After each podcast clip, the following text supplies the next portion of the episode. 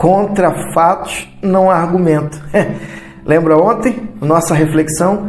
Sim, Pedro utiliza o argumento é de que Deus derramara sobre a vida daqueles homens que não eram judeus a presença do Espírito Santo. Foi assim na vida de Cornélio, foi assim na vida dos parentes de Cornélio, Deus agindo no meio deles, Deus é aprovando as ações dos discípulos. E aí Pedro vai argumentar é, a estratégia de Deus. Deus é estrategista, Deus nos convoca a vivenciar uma vida é, com propósito. E uma vida com propósito é uma vida que está balizada em estratégia. Você não vive de forma aleatória. Não, não, não, não. É, Deus é, nos conduz ao propósito maior, que é glorificar o seu santo nome a partir do nosso viver, seja comendo, bebendo, seja você fazendo o que estiver fazendo nesse momento, faça tudo para a glória de Deus. É, nosso Deus é estrategista, olha que top. Atos 11, é, a partir do versículo 19, nós vamos ver que é Deus faz algo tremendo para alcançar o coração daqueles que ainda não eram judeus, daqueles que não eram judeus, ainda não, que não eram judeus. Os que haviam sido dispersos pela perseguição, iniciada com a morte de Estevão, lembra desse, é, dessa passagem?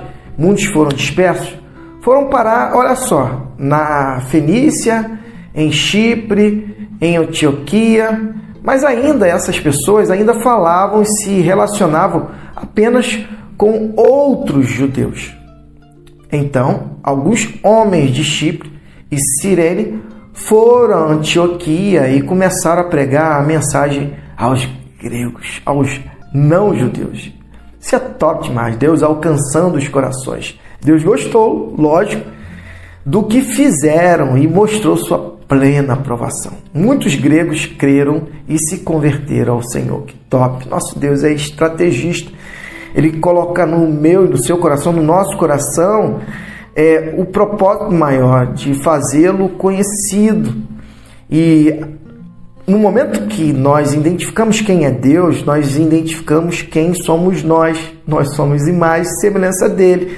E aí uma pessoa, quando ela se identifica no centro da sua identidade de filiação com o Pai, ela entende que ela não está aqui por acaso ela é uma estrategista, ela é, vai viver uma vida é, estabelecendo planos, projetos para alcançar o propósito maior, que é viver na dimensão relacional. E a dimensão relacional, a gente tem batido nessa tecla.